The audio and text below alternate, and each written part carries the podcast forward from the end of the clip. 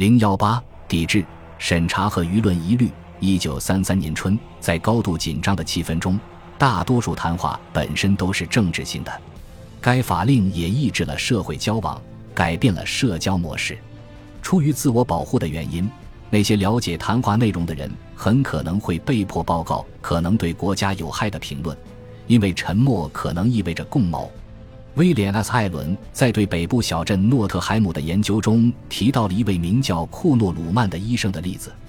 他在一次晚会上喝了太多酒，就模仿希特勒的讲话方式逗在场的客人开心。第二天早上，他的女房东把他报告给了镇上的纳粹总部。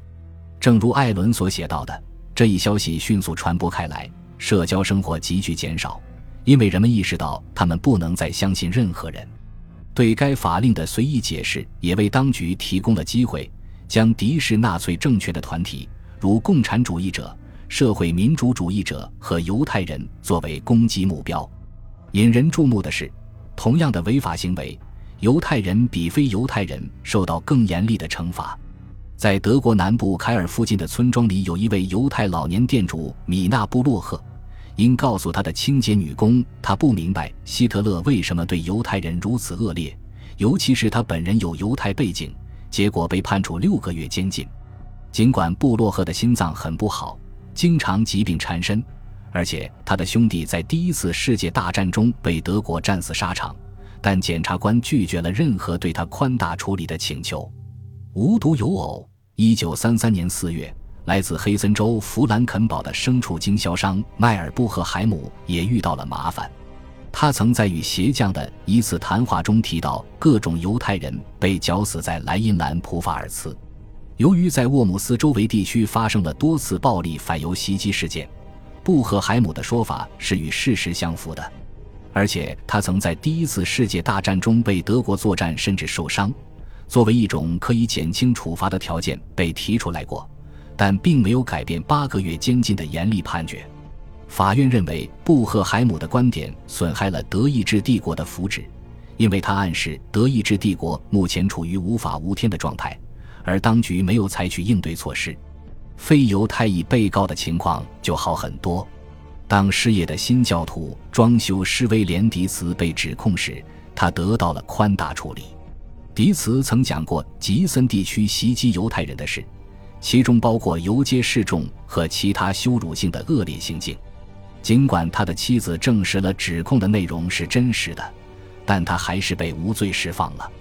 一九三三年六月，来自法兰克福的女裁缝卡塔琳娜·沃尔夫在她的美发院里讲述了一件事：在慕尼黑，一名犹太人被杀，另一个人受了重伤。德国国会大厦是被纳粹自己纵火焚烧的，还有其他一些有损政府声誉的言论。但他以相对轻微的四个月刑期逃脱了严厉惩罚。在一九三三年四月二十二日成为普鲁士州长的戈林，于六月二十二日通过了一项法令，反对所谓的悲惨论调。该法令专门针对在部委和其他政府部门工作的官员和雇员，因此宣称对政府的措施怀有不满、失败主义和绝望情绪的，明确被视为马克思主义煽动宣传的延续。而抱怨者则被认为是纳粹政权的马克思主义敌人，并据此予以处理。与之相反的是，公务员，特别是上层公务员，将受到教育，以便按照七月十五日内务部长弗里克颁布的国家社会主义原则行事。与此同时，文学和小说也像口头言论一样遭到无情的彻底审查。五月十日，在爱国旋律和军事游行等声音的包围下。柏林和其他大学城的书籍被烧毁，在这场反对非德国精神的游行示威之前，就已对公共阅览室和外界图书馆进行了清洗。在焚书之后的几天和几周里，更多当代作家被列入了不受欢迎和被禁作家的名单。由于担心他们的书在第三帝国里卖不出去，一些作家克制住自己对该政权的批评。例如，托马斯曼一直拖到一九三六年。据称，那些被付之一炬的书的作者违反了德国精神，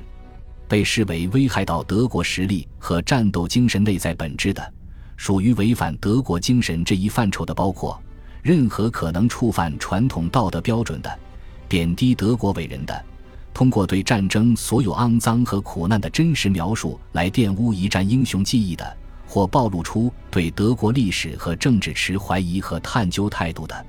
犯法的作者包括社会主义者，如卡尔考茨基、海因里希曼和库尔特图科尔斯基，以及传记畅销书作家埃米尔路德维希、小说家埃里希玛利亚雷马克。柏林日报著名主编西奥多沃尔夫、评论家阿尔弗雷德科尔和西格蒙德弗洛伊德，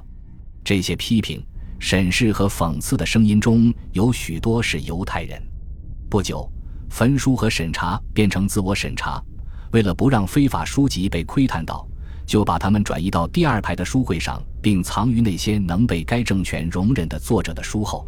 同样，出于自我保护的原因。人们主动迅速地筛选和删除他们的口头和书面言论，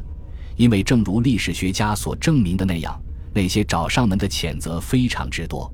国家社会主义革命的中心部分是舆论一律，字面意义是协调，从工会、专业协会、手工艺行会和公务员组织，到零售商人协会，再到体育和休闲俱乐部，所有社会组织齐头并进，步调一致，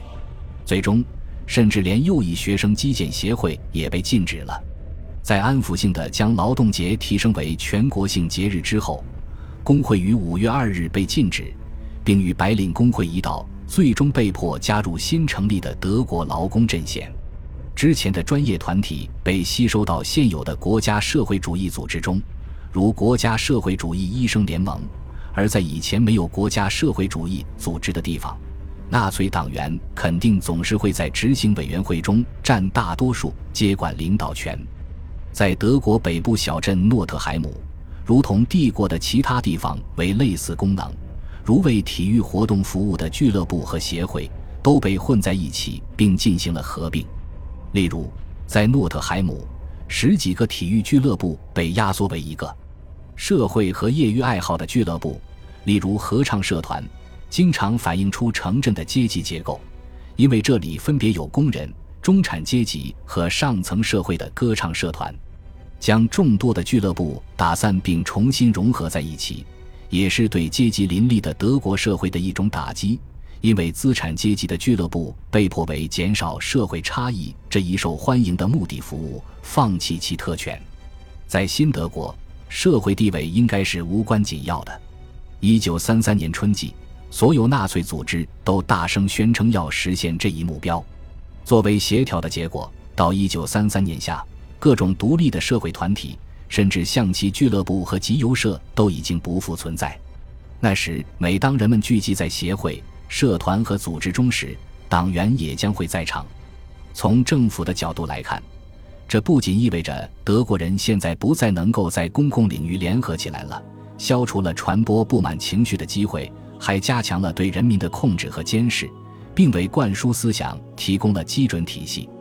之后，专业人士和其他机构频繁组织的教学之夜，很快就说明这一点。从那时开始，迫使公民成为当时基本上属于纳粹性质的组织的成员，从而获得大众的支持，仅仅是一小步。加入新的纳粹团体，不管是商业行会还是专业协会，并不总是强制性的。尽管证明自己是人民的好同志的潜在社会压力使人很难置身事外，特别是在经济生存受到威胁的情况下，在一九九三年三月至夏末之间进行的这一巨大的社会结构改革进程一旦完成，就消灭了任何有组织的抵抗的可能性。在对纳粹政权的宣传中，表明了当时舆论一律新赢得的国家团结和焕发出的活力。恭喜你又听完三集，欢迎点赞、留言、关注主播，主页有更多精彩内容。